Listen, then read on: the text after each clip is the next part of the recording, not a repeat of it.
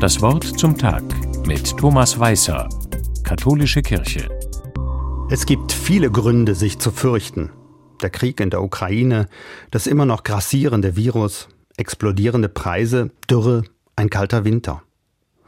Die Furcht selbst ist zudem ein Problem. Furcht macht Stress, macht krank. Wer sich fürchtet, der trifft schlechte Entscheidungen. Furcht verhindert, dass ich das Leben gut bewältigen kann.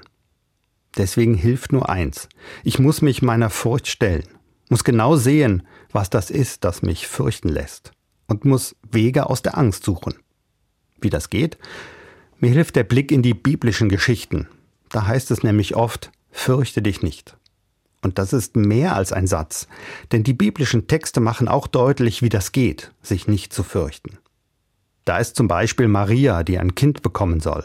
Das kann auch ganz schön ängstigen. Und was macht Maria?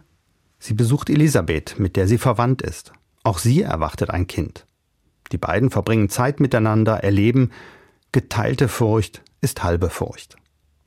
Da sind zum Beispiel die Hirten in den Weihnachtsgeschichten. Die haben ganz handfeste Angst. Ihre Schafherden sind bedroht.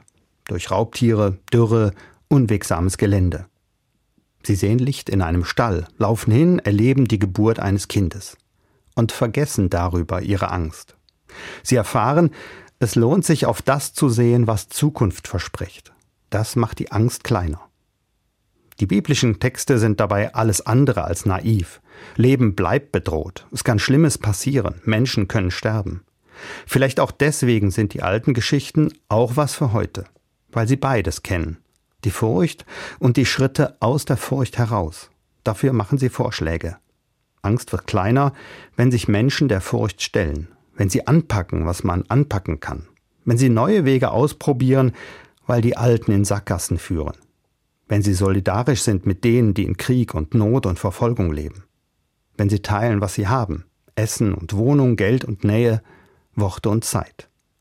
So kann Gott auch erfahren werden, wenn durch Menschen die Angst kleiner wird, wenn der Satz Fürchte dich nicht wahr wird. Thomas Weiß aus Budenheim bei Mainz von der Katholischen Kirche.